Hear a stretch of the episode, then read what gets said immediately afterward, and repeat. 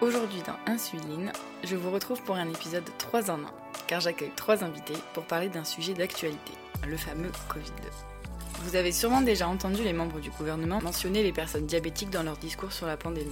Notre pathologie est régulièrement associée au terme personne à risque ou fragile, ce qui n'aide pas à lutter contre les préjugés nous concernant. Les personnes diabétiques à risque peuvent être les personnes âgées, les personnes ayant un diabète déséquilibré ou les personnes ayant eu des complications. Par exemple, j'ai 21 ans et mon diabète est équilibré, donc je ne suis pas une personne à risque. Dans ce huitième épisode, je donne donc la parole à Léonore, Lily et Coralie pour qu'elles nous racontent comment elles ont vécu les semaines de cohabitation avec le fameux virus.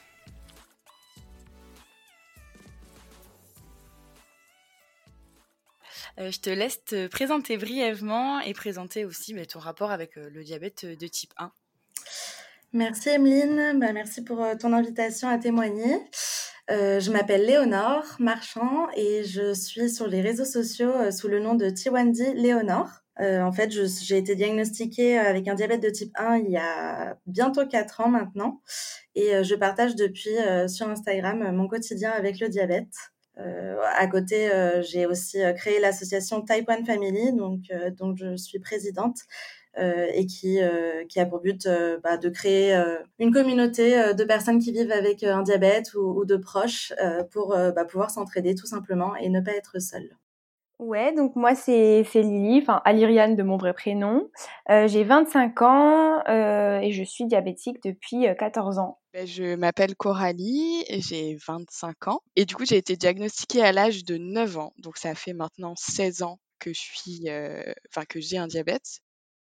Et donc du coup pour le sujet du jour de l'épisode, tu as eu la Covid. Alors normalement on dit la Covid, je garantis pas que pendant tout l'épisode je dise pas le Covid parce que j'ai pris l'habitude. Euh, tu as eu la Covid, est-ce que tu peux nous raconter un petit peu euh, quand c'était déjà? Oui, alors j'ai été diagnostiquée positive à la Covid en septembre. Donc si je me souviens bien, j'ai fait le test PCR euh, le jeudi 3 septembre et j'ai eu les résultats le lendemain, le 4 septembre. Il y a deux mois, trois mois même. Cet été, ouais, début août, le 1er août, j'ai eu le test positif. Si je te refais un peu l'historique, en gros, ça a commencé le, un dimanche où je me sentais un peu bizarre. Et du coup, est-ce que tu sais comment tu l'as attrapé En fait, fin août, je suis allée à un mariage. Donc, j'ai passé pratiquement une semaine avec énormément de personnes, beaucoup de jeunes qui avaient eux-mêmes vadrouillé tout l'été. Et donc finalement, c'était un petit peu euh, un risque accepté. Voilà, j'étais allée en connaissance de cause. Euh, on, on, voyait depuis, un, depuis le début de l'été que les mariages étaient des clusters euh, de Covid. Et, et c'est vrai que j'ai décidé qu'au bout d'un moment, un peu comme parfois on prend cette décision par rapport au diabète, que la vie était plus importante et que aller à cet événement et avoir toutes ces interactions sociales était plus important pour moi que, de, que ce risque d'attraper le Covid. Et donc, il n'y a eu que des jeunes qui ont été, euh, qui ont été positifs au Covid euh, suite à ce mariage. J'ai été, cas contact et euh, j'avais eu quelques symptômes, mais j'ai fait le test parce que j'ai appris que quelqu'un dans mon entourage avait été testé positif, quelqu'un que j'avais vu quelques jours auparavant. Et comme moi, j'avais eu de, de, petits symptômes de rhume, j'ai fait le lien un peu et je me suis dit, OK, je vais me faire tester direct. Et puis, bah, c'était positif. Comment je l'ai attrapé Franchement, c'est une grande question parce que forcément, avec le diabète, on entendait sans arrêt qu'on était personne à risque, un jour oui, un jour non. Dans tous les cas, je prenais mes précautions. mais il se trouve que voilà, je ne sais pas comment j'ai chopé ça, mais je l'ai chopé. Et du coup, après ça, comment tu t'es rendu compte que tu l'avais? Est-ce que tu as eu des symptômes? Tu as consulté un médecin pour aller faire le test ou tu es allé de toi-même? Alors, ce qui s'est passé, c'est que donc le, le week-end du 29-30, il y a eu le mariage.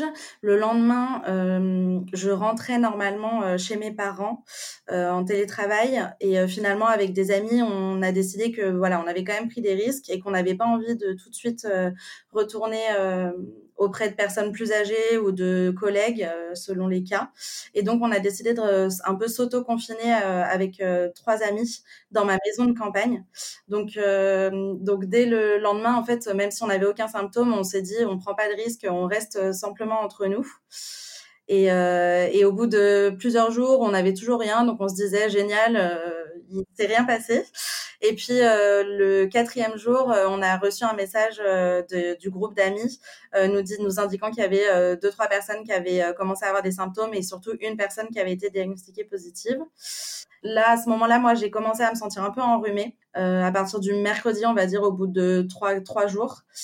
Mais euh, vraiment très, très léger. Euh, rien, enfin, ça pouvait être un petit coup de froid. Euh, mais comme on a eu le, la personne qui nous a dit qu'elle était positive, on est tout de suite allé euh, faire des tests. Euh, et du coup, le, le, jeudi, je suis allée faire un test. Le vendredi, j'ai eu mon résultat positif. À ce moment-là, j'avais simplement un rhume, euh, un peu mal à la gorge, mais vraiment rien de grave. Euh, donc euh, le vendredi, j'ai eu un arrêt maladie d'une semaine. Donc je suis allée faire le test le, dans un village en disant que j'avais euh, des symptômes parce qu'à ce moment-là, il fallait absolument avoir les symptômes pour pouvoir faire le test. Même si moi, je considérais que j'étais simplement euh, enrhumée. et finalement, donc j'ai été en confinement à partir du 4. Mais comme on l'était déjà, j'ai eu personne à prévenir que j'étais que j'étais positive. Euh, donc c'était l'avantage d'avoir pris cette décision tout de suite. J'avais simplement j'ai simplement tout de suite eu assez peur parce que j'avais euh, vu mes parents lors d'un dîner euh, en rentrant. Euh, même si c'était, on avait pris la précaution de le faire en extérieur, mais euh, c'est vrai que du coup, à partir du moment où j'étais positive, j'ai eu cette crainte pendant une semaine avant qu'ils aient leurs résultats négatifs eux, de leur avoir refilé. Mais, finalement non. Donc le 4, j'avais encore des symptômes très faibles, mais donc j'ai été euh, vue par ma médecin euh, en visio, euh, qui m'a mis un arrêt maladie et prescrit simplement du doliprane en cas de fièvre et des masques. Le, le process, c'est que donc on est, on va au laboratoire, on a le résultat. Donc eux, ils nous, ils indiquent à la haute autorité de santé qu'on est positif. Euh, et ils me disent de prendre rendez-vous avec ma médecin généraliste. Donc, ce que j'ai fait tout de suite. Ma médecin généraliste a pris un rendez-vous en urgence puisque j'avais le résultat positif. Euh, tout ça, c'est eux. Enfin, c'est hyper bien géré. Hein. J'ai rien eu à. Je me suis pas posé de questions. Euh, euh, c'était très bien géré. Et là, il y a la haute autorité de santé qui appelle dans la foulée euh, pour demander si on va bien, si on a, si on peut être confiné dans des conditions euh, acceptable et si on n'a pas des personnes contacts à, à, donner, qu'il faut prévenir et que la haute autorité de santé peut prévenir. Et à ce moment-là, on nous demande également si on veut être anonyme ou si on peut ou si les personnes peuvent donner nos noms quand ils appellent les personnes contacts. Et, euh, euh, à ce moment-là, euh, alors le, problème c'est que c'était quand même simplement sur la base du volontariat, c'est-à-dire que si moi j'ai vu 15 personnes et que je dis que j'ai personne à déclarer, il se passait rien. Donc voilà, c'est vraiment sur la sur la bonne foi des personnes que, que tout ça est basé. Et du coup, j'ai commencé par contre à me sentir malade dès le lendemain ou le dimanche. Donc finalement, une semaine après avoir été potentiellement en contact avec le Covid. Euh, et là, j'ai et là, je me suis sentie donc j'avais des maux de tête, des maux de gorge, enrhumée. je me sentais fatiguée. Euh, donc voilà, donc là c'était plus un peu comme un vrai gros rhume, on va dire. Euh, et euh, mais ça allait encore. Et j'ai continué à finalement télétravailler euh, le lundi, le mardi. J'ai quand même euh, télétravaillé. Et du coup, j'étais quand même avec deux personnes qui, elles aussi, étaient positives. Donc finalement, on s'est fait un mini cluster ensemble. Euh, mais euh, l'avantage, c'est que du coup, on n'avait pas forcément euh, d'autres personnes dans, la, dans le foyer où on avait peur de, le refiler. Donc, on pouvait vivre normalement. Et, et, en revanche, à partir du septième jour, donc je dirais, j'ai commencé à ressentir un peu les tout premiers symptômes le mercredi. Donc, et une semaine après, là, j'ai vraiment ressenti la fatigue extrême. J'ai perdu le, j'ai perdu le goût, j'ai perdu l'odorat et des maux de tête persistants euh, toute la journée, toute la nuit. En fait, moi, j'ai eu le, le Covid euh, la première semaine où euh, le test était euh, accessible sans ordonnance. Mais comme j'étais quand même pas sûre, j'ai fait une téléconsultation le soir même euh, du jour où j'ai appris que j'avais que j'étais cas contact. Je me suis isolée chez moi et j'ai pris, pris rendez-vous pour une téléconsultation. Et le médecin, alors la, téléconsultation a duré euh, euh, deux minutes. Le médecin a dit bah vous savez que euh, maintenant il n'y a plus besoin d'ordonnance, donc bah vous allez prendre rendez-vous pour vous faire tester. Mais très bonne démarche quand même. Hein. Ok, merci. Du coup, le lendemain, j'ai eu de la chance parce que j'étais avec mon copain qui était dans le même cas que moi et on a eu de la chance parce qu'on a réussi à avoir un, un rendez-vous dans la matinée. Mais, mais sinon, ça commençait déjà à être blindé niveau rendez-vous en laboratoire euh, dans un service d'urgence euh, pas très loin de chez moi. Et donc j'ai eu les résultats le soir même, alors qu'il m'avait dit, euh, c'était un vendredi, et on m'a dit bon bah résultat le lundi. J'étais ok super, donc j'attends le lundi. Et en fait comme j'étais positive, ils m'ont appelé dès le soir. j'ai pris rendez-vous chez ma médecin tout de suite le mardi. Et en allant chez la médecin, eh ben, j'avais 38 de fièvre, donc c'était pas non plus alarmant. C'était une petite fièvre, mais elle m'a dit que c'était pas pas alarmant. Et en plus de ça, et c'est ça qui était très étonnant, c'était que mes glycémies étaient stables. J'étais pas du tout en hyperglycémie. Donc moi, normalement, enfin, je sais pas toi, mais quand je suis malade, je suis direct en hyper. Mais ouais, du coup, j'étais, enfin, au vu de mes glycémies, elle s'est dit bon bah on va faire le test par précaution parce que ce que vous me dites, ça a l'air de ressembler quand même un peu au Covid, mais moi j'en suis pas sûre. Donc le lendemain, pour trouver un test aussi, ça c'est une galère pas possible. Donc je parviens à trouver un test dès le mercredi matin et évidemment je ne retourne absolument pas au bureau, je reste en télétravail puisque j'ai de la chance de pouvoir en faire.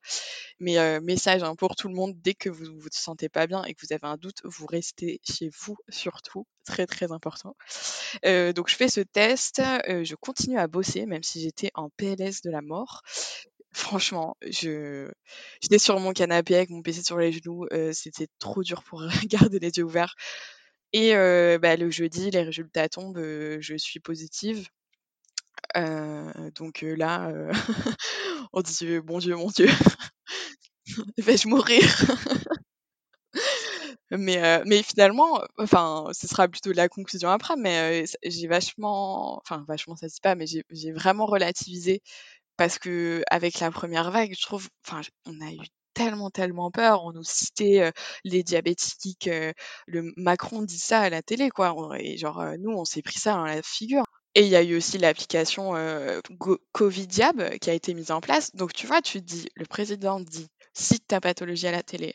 On te met une application expressément pour suivre les personnes atteintes de Covid et de diabète. Donc, tu te dis, là, ça craint.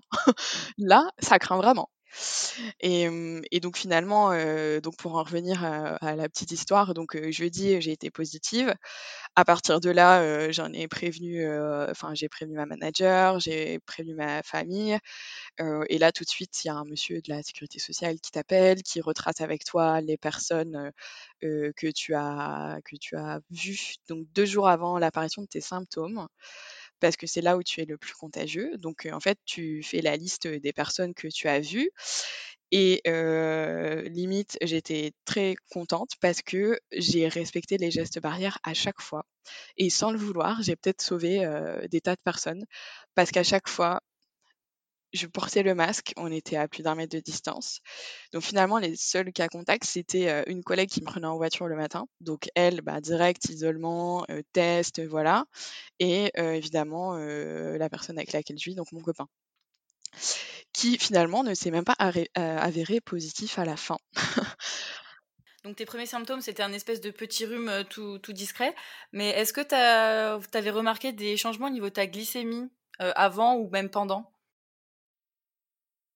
Pas tout de suite. Euh, au niveau de ma glycémie, j'ai pas remarqué la première semaine euh, quand j'étais simplement, quand j'avais simplement l'impression d'avoir un rhume. Et d'ailleurs, les 30 autres personnes avaient exactement cette impression d'avoir simplement euh, pris un coup de froid.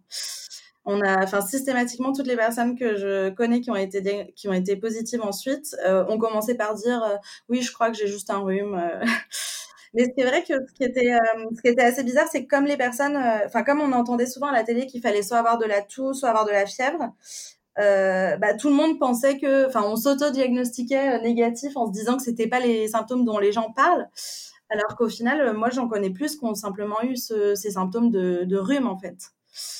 Euh, et, par contre, j'ai été une des seules qui, qui s'est sentie vraiment mal après. Donc, avec ces quelques jours de vraiment grosse fatigue, là où j'ai complètement arrêté de travailler et où je suis restée dans mon lit euh, deux, trois jours euh, sans, enfin, en bougeant simplement pour manger. Sachant qu'en plus, comme j'avais perdu le goût et l'odorat, c'était horrible parce que ça perdait tout son intérêt. Donc c'est, on est un peu déprimé. Enfin, moi j'ai ressenti vraiment ça comme une dépression. Le, la perte de goût et l'odorat, ça m'a vraiment déprimée. Et, et, par contre, à ce moment-là, à partir du moment où j'ai été très fatiguée et que je pouvais plus rien faire, là j'ai eu des glycémies hautes qui redescendent, qui semblaient jamais redescendre. Euh, c'était très dur à gérer. Et en plus, moi, je fais d'habitude énormément de sport. Euh, je cours euh, au moins un jour sur deux et en général, l'autre jour, je fais au moins, euh, je sais pas, 30-40 minutes de, de fitness. Euh, enfin, en tout cas, c'est la routine que je suivais depuis à peu près six mois, depuis le début du confinement. Et du coup, comme j'étais malade, j'ai complètement arrêté ça. Et, euh, je pense qu'il y a eu un mix entre le fait d'être malade, le fait d'arrêter tout, cet exercice et continuer de manger euh, quand même. Euh, et donc, euh, ouais, mes glycémies ont été très hautes euh, pendant, pendant bien deux semaines, on va dire. Et du coup, c'est vrai que les glycémies, mine de rien, moi qui suis habituée depuis quatre ans que j'ai été diagnostiquée à être toujours plutôt très bien. Euh, là, c'est vrai que je pense que je vais avoir ma, ma pire hémoglobine glyquée euh, euh, dans les dans les prochains prochaines semaines parce que euh, c'est vrai que entre le mois où j'étais quand même malade, le mois où j'étais encore fatiguée, donc tu fais moins de sport, euh, etc. tu bouges moins et, et c'est vrai que du coup ça ça a rendu ça un peu plus difficile à gérer. Alors je sais pas si c'est de la résistance à l'insuline à cause du, de la de la maladie ou est-ce que c'est un manque d'activité, est-ce que c'est juste le virus? Je pense que c'est un mélange des trois. Voilà. Euh, j'ai eu des symptômes euh, le lundi soir, enfin dans la nuit du lundi au mardi. J'ai eu euh, super mal à la gorge dans la nuit. je pensais avoir attrapé froid. Le lendemain, ça allait. je suis allée travailler et en fait, j'ai commencé à avoir comme une crève. je faisais que de me moucher, d'éternuer. je commençais à avoir mal à la tête. Enfin, vraiment les symptômes du rhume classique. le soir même, je me souviens, j'ai commencé à avoir vraiment mal à la tête. Euh, dans la nuit. Le lendemain, toujours un peu crève, mais ça s'estompait. Mais bon, voilà, rien de, de vraiment anormal pour moi euh, qui pensait avoir un rhume. Et euh, mon diabète, pour le coup, parce que je sais que c'est ça qui intéresse, était nickel. Donc j'ai passé la semaine avec une ligne droite, limite, enfin j'exagère, mais presque. Même moi, j'ai été surprise. Je me disais, là, je peux pas avoir le Covid, c'est pas possible. Et en fait, euh, donc au bout de deux trois jours où, euh, j'étais euh, malade entre guillemets, là j'ai appris pour, enfin j'ai appris que j'étais cas contact. Donc direct le, fameux soir, le jeudi soir, j'ai fait la téléconsultation. Le vendredi, je me suis fait tester et à l'annonce des résultats, donc le vendredi soir, euh, bah, je sais pas si c'est psychologique ou pas, mais j'ai commencé à avoir mal à la tête. Et le lendemain, j'ai commencé à avoir un peu la totale, mal de tête, un peu de fièvre, euh, fatigue euh, intense, très intense. Enfin, vraiment, la, le, comme quand on est malade et qu'on se sent faible, perte de goût et d'odorat. Et voilà, enfin vraiment la totale. Et donc après, ça a duré presque une bonne semaine où j'avais ces symptômes-là. La perte de goût et d'odorat, ça a duré deux semaines. Euh, je crois que je suis plutôt chanceuse hein, parce qu'il y en a que ça, ça, ça dure beaucoup plus longtemps. C'est pas cool, franchement, c'est très perturbant. Hyper frustrant parce que quand t'es malade, bon après j'avais pas très faim, mais quand t'es malade, que t'es cloîtré chez toi, le seul truc cool c'est de, de manger à la limite. mais en fait tu sens rien, donc à part les... T'es obligé de mettre beaucoup de sel ou pour sentir un truc sur ta langue pour euh, histoire de dire je suis en train de manger. Mais euh, à part ça, euh, ouais, c'est surtout la fatigue et les, maux de tête qui ont été très intenses. Et en plus, c'était la semaine de, canicule. Enfin, moi, j'habite en région parisienne et euh, bon, je pense que c'était à, peu près partout. Mais en région parisienne, on a une grosse, une grosse canicule là au début août et impossible d'ouvrir les volets. J'ai vécu, j'étais avec mon copain, on a vécu dix jours dans le noir, quoi, quasiment, parce qu'on pouvait pas, on avait mal à la tête. Et ouais, c'est surtout la fatigue euh, et le mal de tête qui, qui était le plus difficile. Et côté glycémie, au début, donc ça allait, et en fait, c'est après, euh, bah, à force d'être euh, tout le temps sur mon canapé, à rien faire d'autre, euh, bien sûr, j'ai commencé à être un peu résistante à l'insuline. Donc j'étais en hyper et ça descendait pas. Enfin, j'ai augmenté ma basale et tout parce que je suis sous pompe mais ça descendait pas et, je pense qu'il y a un peu le côté infection qui a joué comme quand on a une grippe. Enfin, j'ai jamais eu la grippe, mais je sais qu'avec le diabète, euh, ça fait ça souvent. et quoi d'autre pour les symptômes? Au niveau de la gorge, ça allait. Franchement, j'ai pas pris trop cher. mais bon, je vais en parler après, mais de l'après-Covid. Mais par exemple, la gorge, depuis, enfin la toux, la gorge, j'ai pas trop eu. par contre, un mois, enfin là, ça fait début août, ouais, ça fait trois mois que je l'ai eu. depuis, j'ai la gorge très sèche tous les matins quand je me réveille. C'est impressionnant. Donc du jeudi au mardi d'après, j'étais au lit. Je me levais pour manger et j'avais pas perdu le goût ni l'odorat d'ailleurs. Du coup, donc mes symptômes, c'était vraiment un état grippal, une fatigue de l'espace et des maux de tête.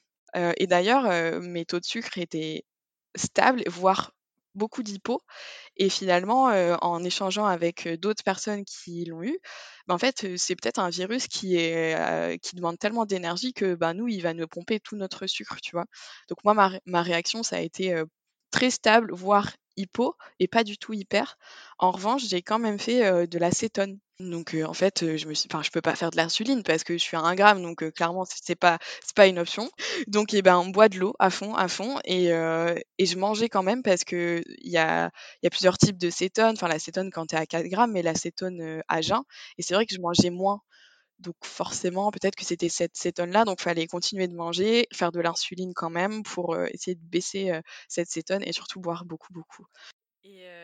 Et, donc, qu'est-ce que tu as pris comme médicament? Parce que du coup, entre les médicaments qu'il faut pas prendre pour le Covid et les médicaments qu'il faut pas prendre quand on est diabétique, comment tu t'es retrouvé dans tout ça? Est-ce que tu en as pris ou pas?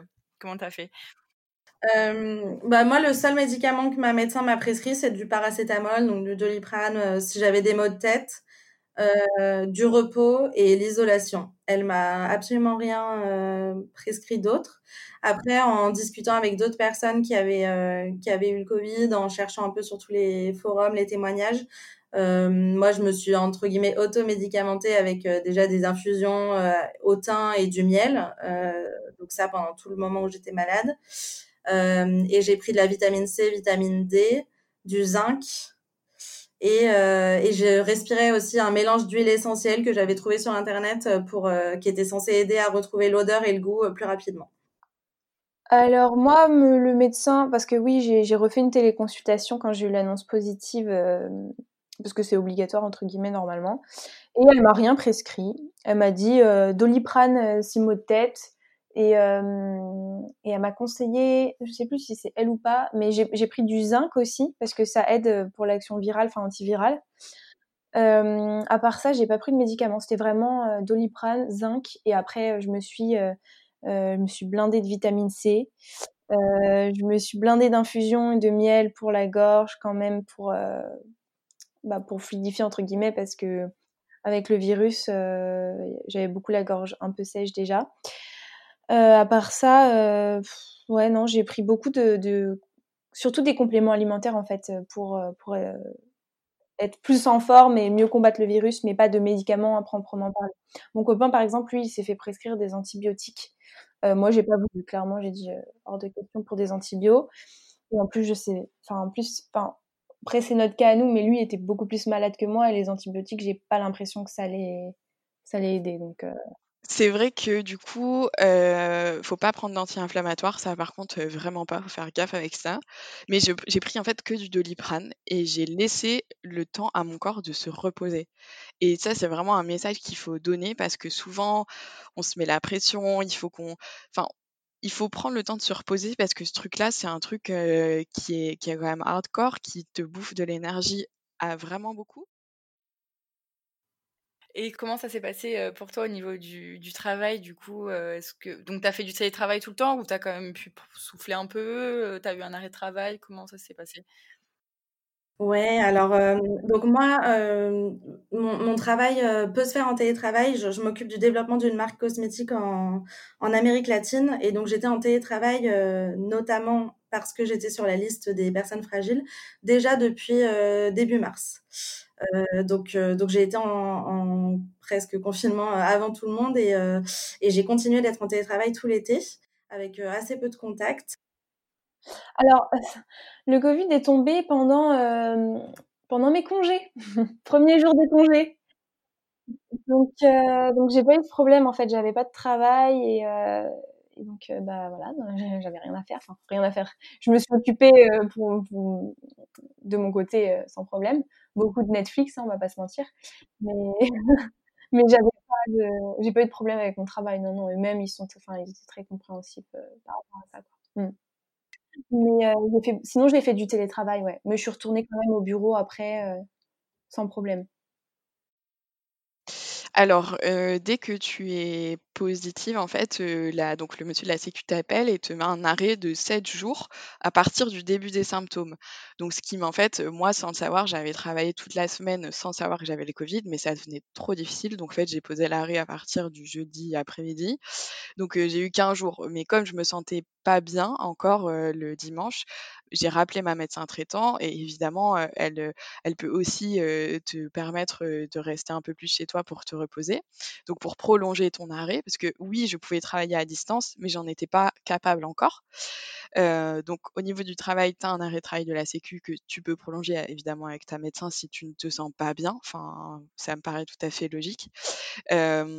mais au niveau du coup du travail, évidemment, il faut prévenir ses supérieurs et son équipe en tout cas, nous, comme on respectait tous les gestes barrières, il n'y avait personne à mettre en isolement.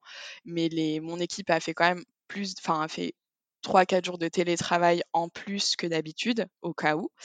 et moi, je suis restée en télétravail deux semaines complètes en théorie, j'aurais pu sortir au bout de 7 jours, mais il faut savoir que comme mon copain, du coup, était négatif, il devait attendre 7 jours avant la fin de mes symptômes à moi.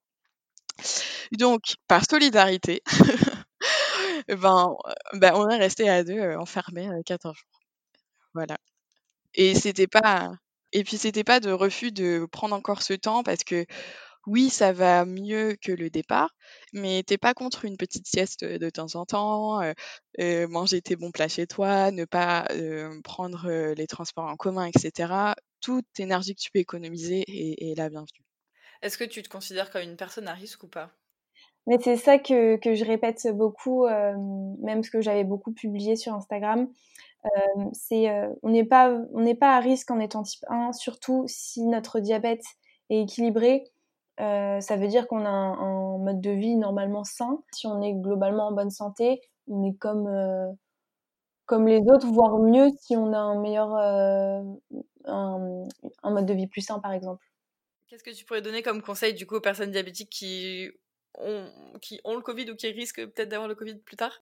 Ne pas avoir peur, et puis c'est un peu comme pour les, les conseils euh, par rapport au fait simplement d'avoir un diabète, c'est ne pas s'arrêter de vivre, continuer de, de faire tout ce qui nous rend heureux et, et en prenant toutes les précautions évidemment, euh, tout comme euh, on sait qu'on adapte aussi notre traitement à notre vie, mais, mais bon, c'est un peu la même chose. Finalement, on était déjà préparé en tant que communauté diabétique à, à cette, à cette épidémie, mais voilà beaucoup d'huiles essentielles comme la menthe poivrée pour les maux de tête ou euh, le baume du tigre. Je faisais beaucoup, bon, même si je sentais pas, je diffusais beaucoup d'huiles essentielles chez moi pour, euh, pour mieux respirer aussi, enfin pour euh, purifier lors de la respiration, mais pas de pas d'autres médocs en tout cas.